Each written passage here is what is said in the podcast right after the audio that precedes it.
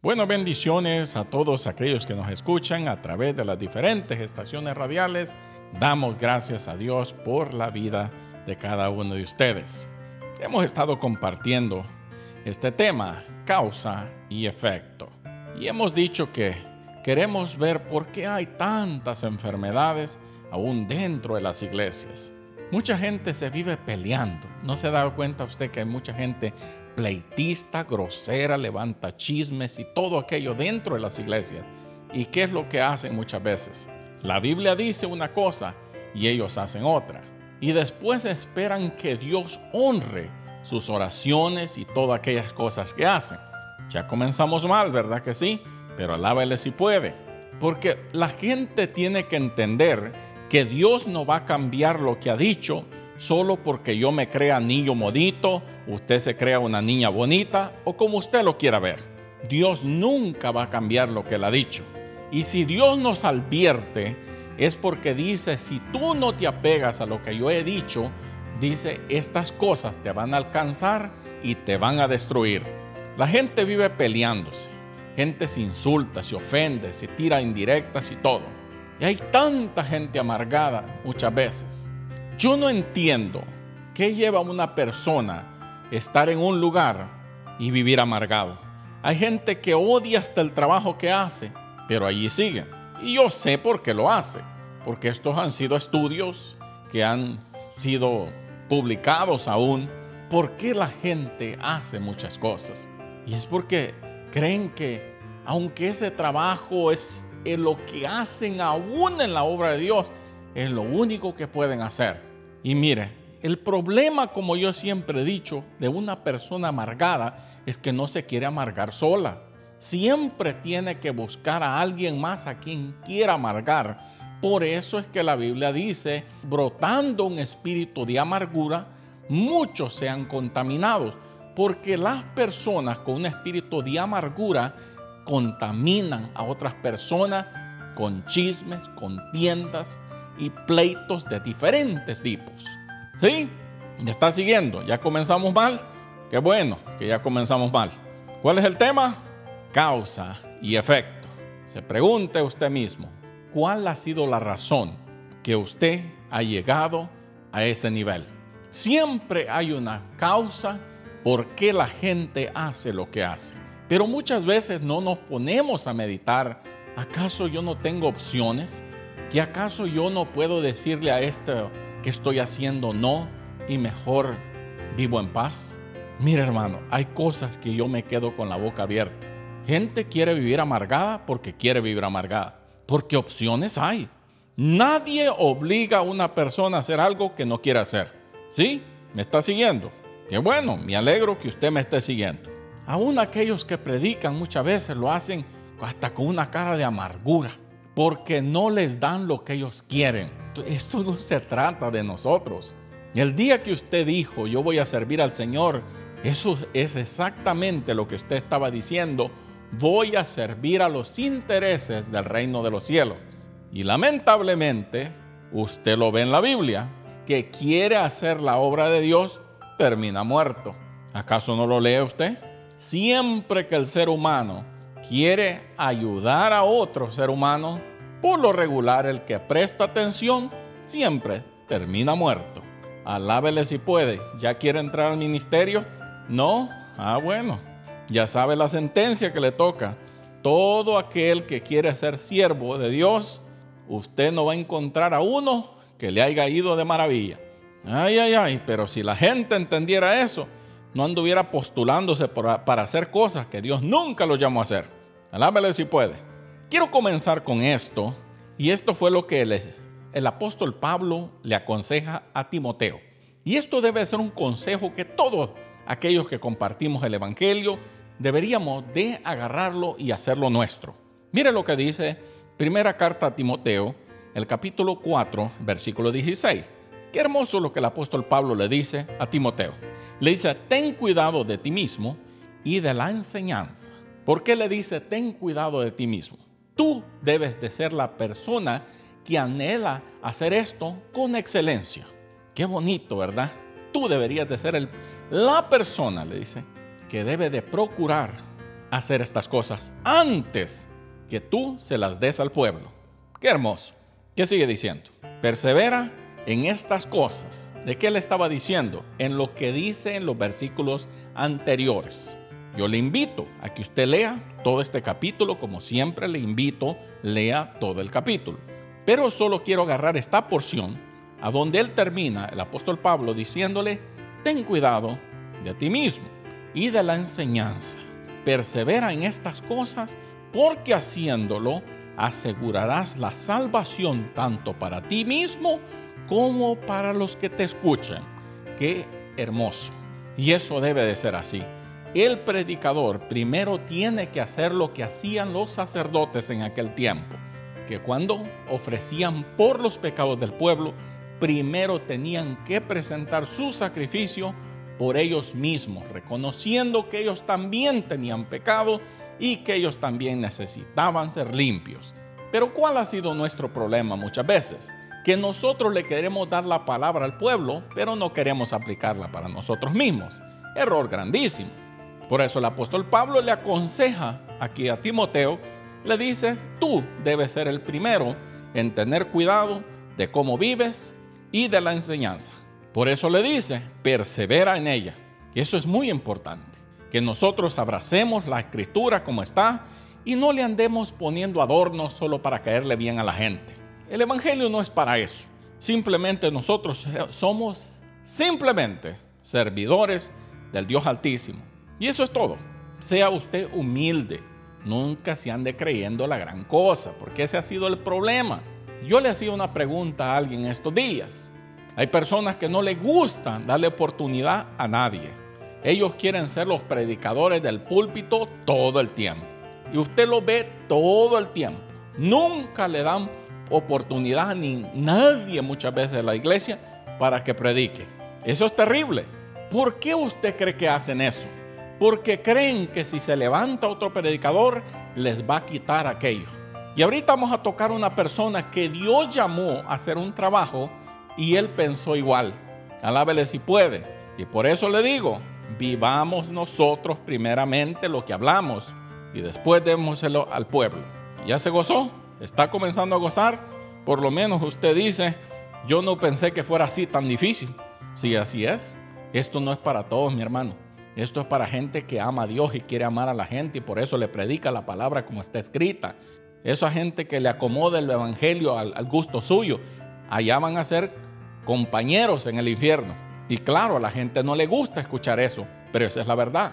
Aquel que te predica un evangelio diluido y te predica un evangelio a medias, terminará siendo vecino tuyo en el infierno. Pero aquel que te predica la palabra que tú no quieres escuchar porque es la palabra dura de la Biblia, esa es la persona que quiere que tu alma vaya al cielo. Alábele si puede y gócese. Nunca debemos de andar cambiando las cosas por caerle bien a la gente. Hay algo que a mí me preocupa y es que dicen, oh no, dice, en esta congregación no creemos así, creemos allá. A mí qué me importa lo que la gente crea. Yo tengo que predicar lo que la Biblia dice. Alábele si puede. ¿Sí? Bueno, pues. Mire, cuando va usted a Primero de Reyes, en el versículo, en el capítulo 12 y en el versículo 25 hay una historia. Y como siempre, le animo, lea toda la historia. Yo no puedo, por motivos de tiempo, no puedo estar leyendo todo, pero sí hay que leerlo todo el, pasaje, o todo el capítulo más bien dicho. Jeroboam. Dios habla a este hombre a través de un profeta y le dice, tú gobernarás, le dijo, sobre diez tribus de Israel. Y Dios cumplió en el tiempo de Salomón. Él le habló y le dijo, tú serás el rey sobre diez tribus de Israel. Pero, como siempre, la gente cuando ya se siente demasiado cómodo, ya no adora a Dios, ya no busca a Dios, ya no quiere ese compromiso con Dios porque ya le gustó la fama, ya le gustó que la gente lo alabe, lo que la gente lisonjera les habla y eso le gusta y eso es un peligro.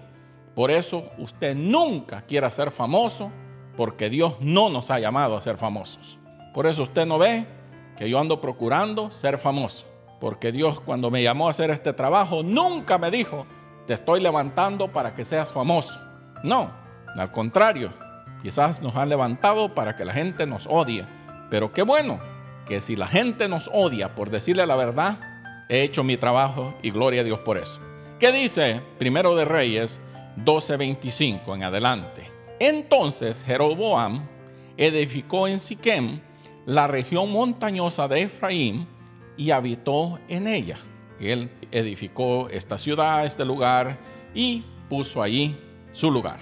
De allí salió y edificó a Penuel. 26.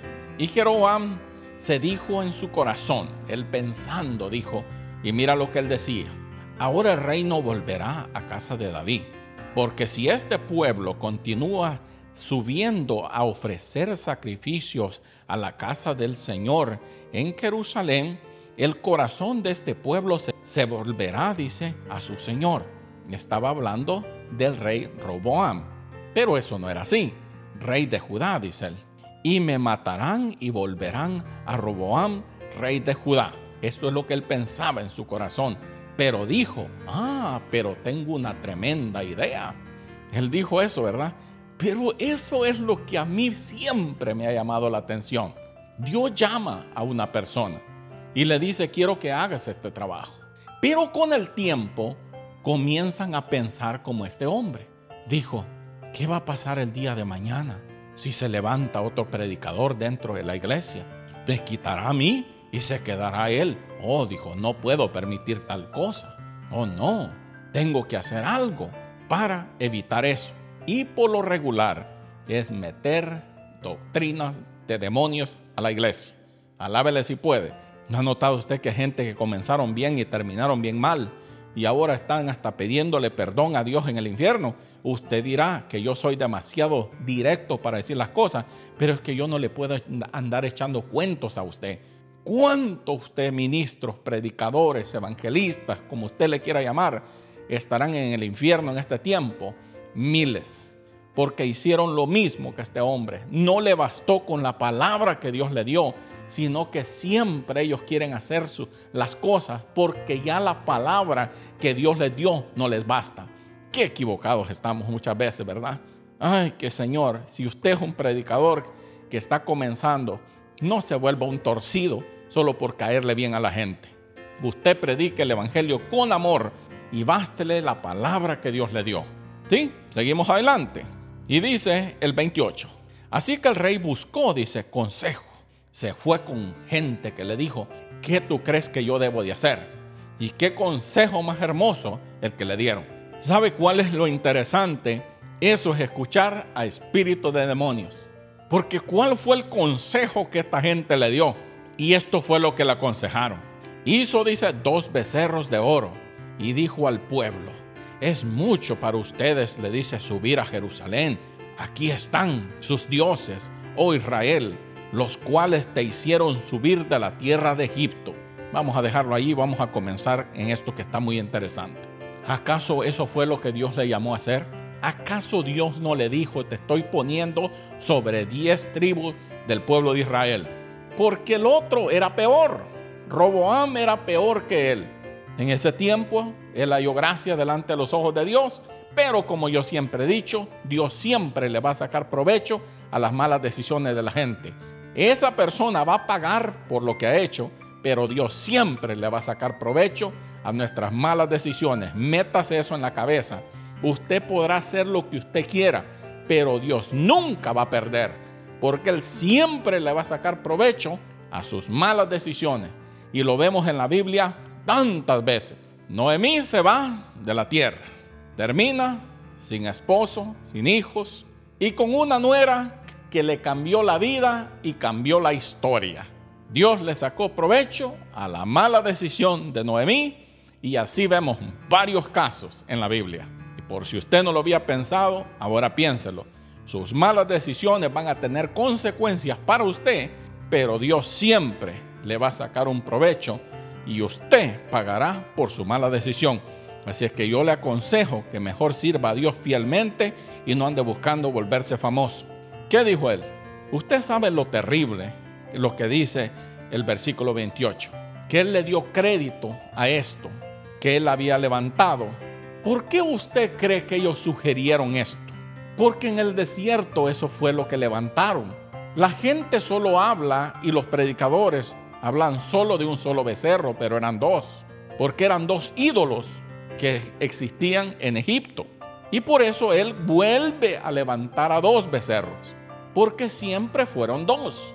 Y él le dijo, ¿por qué usted cree que le dijo, estos son los dioses, dijo, que te sacaron de la tierra de Egipto? Porque en el desierto también eran dos, pero uno es más famoso porque eh, Dios mismo le dice a Moisés en el monte, desciende, le dice, porque el pueblo ha entrado, y usted ya sabe, en rebelión y todo, y han edificado, dice, un becerro de oro y lo están adorando y dicen que ese becerro soy yo. Por eso ese becerro se volvió famoso porque aún Aarón dijo, mañana tendremos fiesta al Señor. Pero no estaba hablando del Dios del cielo, estaba hablando del becerro que para ellos era el Dios del cielo. ¿Sí? ¿Me está siguiendo? Qué bueno. Por eso usted cree que cuando nosotros reemplazamos lo de Dios y metemos algo que nosotros le ponemos nombre, ¿usted espera que Dios se quede con las manos cruzadas? Usted sabe las grandes maldiciones que van a venir a su vida, a su casa, a su descendencia, por ponerle nombre a algo que usted levantó diciendo que es para Dios y que ese es Dios. Y dándole crédito a algo que Dios nunca le dijo que hiciera y que es considerado algo detestable, algo que Dios rechaza. Pero mucha gente le da crédito a algo que Dios nunca hizo. Y eso se llama blasfemia. Por eso hay mucha gente bajo maldición y por eso muchos están muriendo de grandes enfermedades. Por eso yo tengo un tema. ¿Cuál es tu becerro? ¿Qué es lo que tú has levantado y dices que ese es el Dios que ha hecho todo en tu vida? Porque a veces hay cosas que yo no entiendo. Llega a la iglesia, se reúne como iglesia. Uno tiene el diosito, aquel, el otro tiene el diosito tal, y todos tienen su Dios, pero ese Dios no es el mismo que está allá arriba en el cielo. ¿Cómo hemos llegado tan bajo? En vez de ponernos de acuerdo en adorar al Dios del cielo y llamarle por su nombre y decirle, tú eres Dios. Si usted le quiere llamar por sus nombres hebreos, y usted le puede decir Yeshua, o puede decir Hashem, Adonai, el Shaddai, como usted quiera llamarle, y usted le está diciendo, tú eres el único Dios en mi vida. No tengo otro Dios que haya levantado o te haya yo reemplazado a ti por otra cosa que tú no eres. Ay hermano, tengamos tanto cuidado. Por eso Pablo le dice a Timoteo, ten cuidado de ti mismo y de la enseñanza. ¿Por qué le dice? Porque si tú le dices, permaneces en esto, le dijo, no solo tú lograrás la salvación, sino aquellos que te escuchen. Y ese debe de ser el motivo y la razón por la que nosotros predicamos. Que seamos esa fuente por la cual Dios hable, queramos volvernos famosos y empecemos a escuchar a espíritus engañadores y a gente torcida, como escuchó el rey Jeroboam, que le pudieron haber aconsejado diciendo, simplemente tú apégate a lo que Dios te ha dicho. Él te dijo que tú gobernarías sobre estas diez tribus y que eso te baste. Eso debería haber sido el consejo más hermoso que le pudieran haber dado. Pero a veces la gente no anda buscando lo que Dios dice, sino lo que ellos quieren oír. Y a veces, qué triste es que tengamos malos consejeros. Así es que yo te animo en esta tarde, en el amor del Señor, y vamos a seguir llevando este tema, causa y efecto. Tú pagarás por tus malas acciones y el efecto lo verás hasta en tu propia familia, en tu descendencia. Si es que yo te animo, sirvamos al Dios del cielo y nunca levantemos algo que Dios no ha dicho. Que el Señor te bendiga a ti y a tu familia hoy y siempre. Bendiciones.